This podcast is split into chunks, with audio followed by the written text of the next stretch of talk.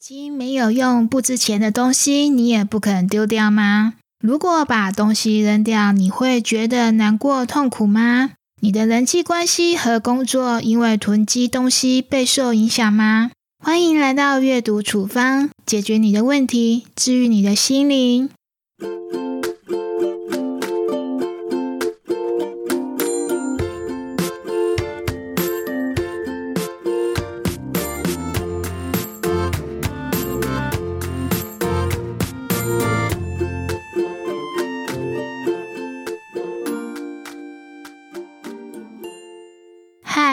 是说书人婉莹。今天的处方书目简繁体书名都叫做《断舍离》。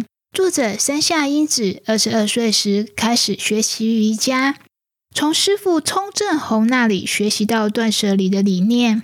但十年之后，山下英子才意识到断舍离可以应用在生活之中，于是，在自己的生活中实现断舍离，并把过程中产生的想法记录在部落格里。最后被出版社看到，将文字集结成书。山下英子在二零一零年把“断舍离”三个字注册成商标，并透过书的热销，把断舍离的理念普及到全世界。接下来，我想以故事的方式和大家分享“断舍离”三字所代表的意义。从前有个人叫做想要，想要小时候家里非常的穷，加上排行是老三。从小到大都要用哥哥姐姐使用过的东西，想要很讨厌用别人用过的东西，可是又无力改变这种情况。想要长大之后最大的喜好就是买东西，他深信一时购物一时爽，一直购物一直爽的硬核道理。但让他最喜欢的还是那种拥有物品的感觉，不只是买衣服、包包、鞋子等奢侈品，连食物、卫生纸这类的生活用品。想要也要疯狂的买买买，囤囤囤，偏偏想要住在大都市里，家里的空间有限，不知不觉中连走道都堆满了纸箱，家早已变成仓库，家变成物品的，不是给想要住的。有一天，想要恋爱了，他遇到梦想中的另一半，叫做需要，需要的个性和想要完全不一样。但他们就像磁铁的正反极，互相吸引，想要和需要在一起的。刚开始的时候，他们如胶似漆，但过没多久，他们开始看对方不顺眼。需要埋怨想要把家里弄得乱七八糟，想要埋怨需要干涉他的生活，让他失去了自由。他们之间有了第三者，叫做不需要。不需要从不反驳想要。想要觉得不需要才是他人生最重要的另一半，他想跟需要分手，偏偏这个时候爱的结晶来报道了。孩子一向如此，不是不到，而是时间未到，而且一来就来了三胞胎。生产前夕，他们在医院遇到一个老爷爷，老爷爷神神秘秘的对他们说：“这三个孩子会彻底改变你们的人生。”想要听完嗤之以鼻。需要则是微笑不语。三胞胎出生之后，分别取名叫做段儿、舍儿跟离儿。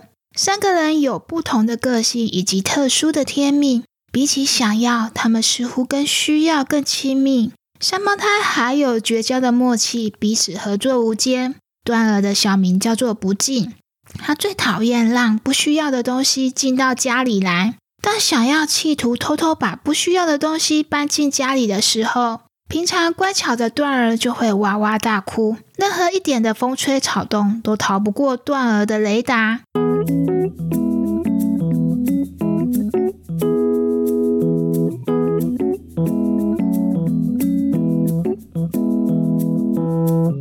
雪儿的小名叫做扔掉，他最讨厌不需要的东西遗留在家里。当想要把不需要的东西偷偷藏在家里的时候呢？蛇就会地毯式的搜索，把它们找出来扔掉。再厉害的躲藏高手都赢不了蛇儿的眼睛。离儿的小名叫做放下，他最讨厌想要对不需要的执念。当想要心心念念不需要的时候，离儿就会在他旁边碎碎念，要放下执着和想念，简直比肚子里的蛔虫还要了解想要的千丝万缕呢。三胞胎虽然很厉害。但不需要可不是省油的灯呢。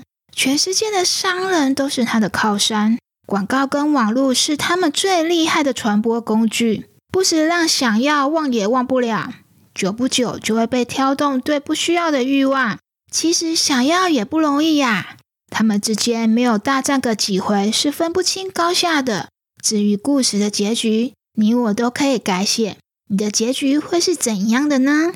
希望大家喜欢我为断舍离创作的小故事。最后再跟大家分享一个小故事。作者山下英子在书的结尾中提到，他没有预料自己的人生会起这么大的变化。两千零一年的时候呢，他还是一个家庭主妇。最初上课的地点是在自己家里的客厅。学生就只有八个，但如今二十年过去，现在的他发生了天翻地覆的改变，断舍离的理念传播到全世界。这期间，他也和先生分开生活，过着逐婚的生活。所谓逐婚，是指熟年夫妇在不离婚的前提下各自生活。为什么断舍离会深深的打动我呢？正是因为山下英子把断舍离的理念在生活中实践。我自己也在二零一八年的时候经历了一次断舍离。二零一八年是我来中国生活的第六年，异乡生活非常的寂寞。我在不知不觉中迷上了网络购物，迷上了送礼物给自己的感觉，用购物填补寂寞的灵魂。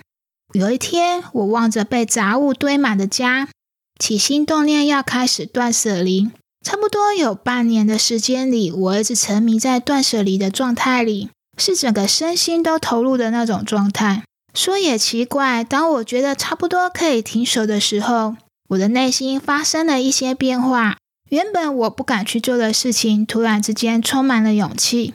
我把自己的文字作品整理好，投稿到出版社，没想到居然在二零一八年的年底收到出版社寄来的合约。然后在二零一九年出版了自己人生的第一部作品。我用自己的人生经历证明了断舍离不仅仅是收纳整理的方法，而是改变人生的实践哲学。你可以到阅读处方的 IG 和微博领取本集开出的处方纸。分享完书，想跟大家小聊一下断舍离在教养上的应用。之所以这么做啊，是因为上一集给我的灵感。如果没有听上一集的朋友，欢迎回听哦。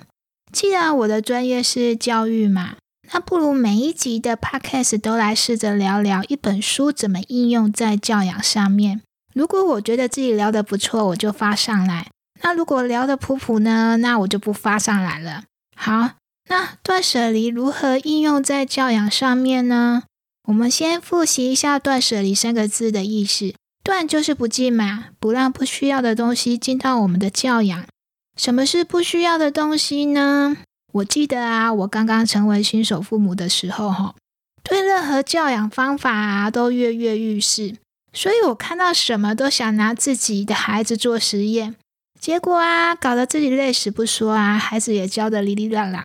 后来啊，可能是越来越淡定的关系，也有可能是跟孩子已经磨出了默契。我渐渐舍弃一些对我跟孩子来说不适合的教养方法，比如说啊，我曾经非常信奉说头痛医头，脚痛医脚的教养方法。小孩子如果哪里出问题啊，就要治哪里。像我们家小孩有一阵子哈，很爱讲脏话，然后让我非常的烦恼，也非常的着急。后来我才明白，有一种教养方法叫做潜移默化，还有冷处理。他们讲脏话的时候啊，我反应很平常。后来他们自讨没趣啊，后面就不讲了，至少是没有在我的面前讲了哈。那舍是什么呢？就是扔掉。在教养上，我们需要扔掉什么东西呢？对我来说啊，就是扔掉把孩子时间填得满满的安排，留一些空白给孩子。我常常觉得说，我的角色啊，是一个家庭里面的管理者。不知道大家认不认同啊？我觉得家管这个工作要做好也非常不容易耶，要负责全家人都在正常的轨道生活啊。一开始啊，我很习惯把所有的时间都填得满满，什么时间要做什么事情都有固定的安排。后来我发现这样真的会把自己逼死，会给孩子带来很大的压力。那之后我就学会了弹性嘛，我觉得保持弹性真的非常的重要。也随着孩子的年纪渐渐放手，让孩子自己学会安排自己的时间。那离就是放下，在教养上，我们需要放下什么呢？对我来说，就是放下我执。什么是我执？就是固执嘛。比如说这几天啊，大家都在讨论低温哈，像我的大学同学啊，在脸书的动态里面提到，他常常觉得说，大人跟孩子好像活在平行世界里。怎么说呢？因为我们大人啊，遇到低温都包的跟肉粽一样嘛。结果呢，居然有孩子啊，在这么低的低温之下，还穿着短袖短裤来上学。就在下面描绘，我们家的青少年也有同样的镜头。我们家儿子啊，冬天常常不穿外套就直接去上学了。有句话是叫做“有种冷，叫做你妈妈觉得你冷嘛”。看他穿这么少去上学，简直要气疯了。尤其是这几天上海连白天的气温都零下，看到他不穿外套啊，重点是他还挂着两行鼻水回家，很难不被气到脑充血哈。后来想一想啊，担那么多心干嘛？如果他不觉得冷，然后没有生病感冒。那就随他去吧。不过哈，我觉得说哈，在教养上要放下我只是最困难，尤其是妈妈在教养儿子的时候，因为儿子是男生嘛，然后男性思维本来就跟女性有落差。对了，这也是下一集我要分享的书的主题。那这部分留到下一集再来聊好了。如果你喜欢我在 Podcast 上的分享，请帮我评分、留言，还有分享出去哦，感谢大家。那我们下次节目再见，拜拜。